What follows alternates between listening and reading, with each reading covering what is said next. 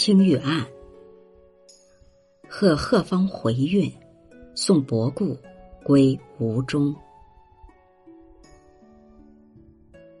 三年枕上吴中路，遣黄犬随君去。若到松江呼小渡，莫惊鸳鸯似桥尽时。老子经行处，辋川图上看春暮。长记高人又成句。做个归期天定许，春山犹是小蛮针线，曾诗西湖雨。这首词的作者是苏轼。贺方回是指贺铸，伯固是苏坚的字。苏坚曾任杭州的监税官，湖中今江苏苏州市，苏坚的家乡。三年，苏坚随苏轼在杭，已经三年未归。黄犬是指晋陆机爱犬名，《晋书·陆机传》载。既有黄犬，能从洛阳带书信到吴，又从吴带书信返洛。松江是吴松江，小渡是渡船。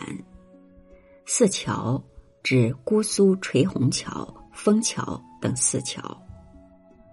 辋川图，唐代诗人王维绘于蓝田清凉寺的壁画。王维有别墅在西安东南。蓝田县境内的辋川，高人、高士、高洁的隐士。右丞，王维曾做过尚书右丞。小蛮，白居易的家妓，以腰肢柔软称名。这里呢，指代苏轼的侍妾朝云。这是一首送别词，是苏轼知杭州时为送苏坚归吴中而作。苏坚在杭州任职时和苏轼很友善，但是这首词别开生面，落寞不在别，而在归。上阙是写宋友归去无终，三年这两句写对友人的理解和惜别。伯固随苏轼三年，枕上魂牵梦萦，希望归去，而今成行，词人既为此欣喜。为朋友高兴，也为朋友即将离开而生眷恋，但是欣喜为主，不可洒脱的遣黄犬随君去，希望伯固去后可以遥致书信，以慰朋友牵挂之心。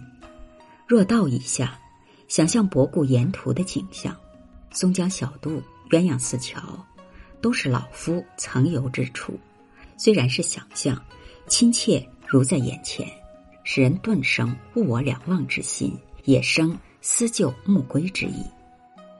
下阕呢是写思归情怀，《辋川图》既是写吴中风光如画，也借王维《辋川图》一点表达归隐的情怀。苏轼宦海沉浮，始终不忘归隐，以求身心的宁静自由。王维后期的隐居生活和词中的情调，变成了苏轼经常羡慕感叹的对象。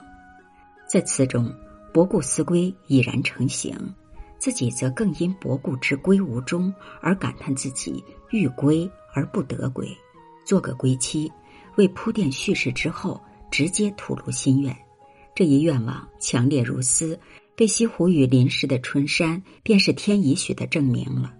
此处的天，既是自然的晴天，也引指握有世人命运的朝廷。春山诗是送别时雨景，也是惜别时的情意，更使人思念做春山之人。小蛮这一词，在这里是指爱妾朝云。春山上细针密线，皆是相思密意，更增归隐之意。全词明写送友归乡，暗写自己思乡怀归，典故贴切，表意丰富，语言自然流畅。虽然是贺贺祝愿，但是没有丝毫的勉强处。